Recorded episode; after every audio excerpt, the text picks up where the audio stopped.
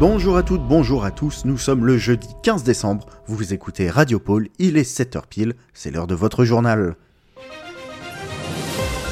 Retour sur la perte de l'atelier de confiserie, les analyses de terrain montrent que le sucre fondu de nuages de barbe à papa a favorisé la fonte et donc le détachement du glacier.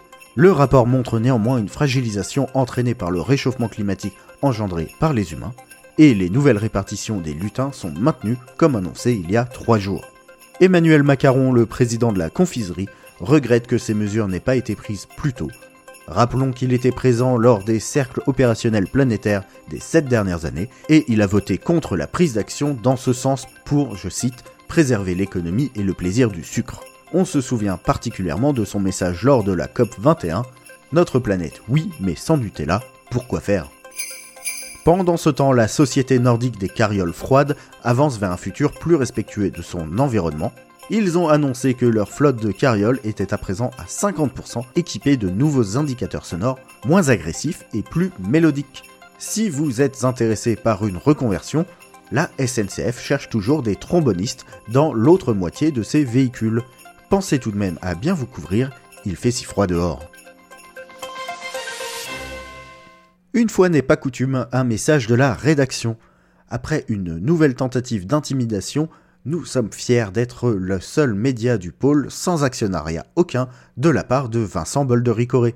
Et parce que ça se fait et que la bonne humeur reste dans notre ADN, nous avons décidé de célébrer ça en chanson. Hanouna, t'es pas là. Mais quelle phrase magnifique Hanouna, t'es pas là. Mais quel chant fantastique Ces mots signifient qu'un vrai média est en vie,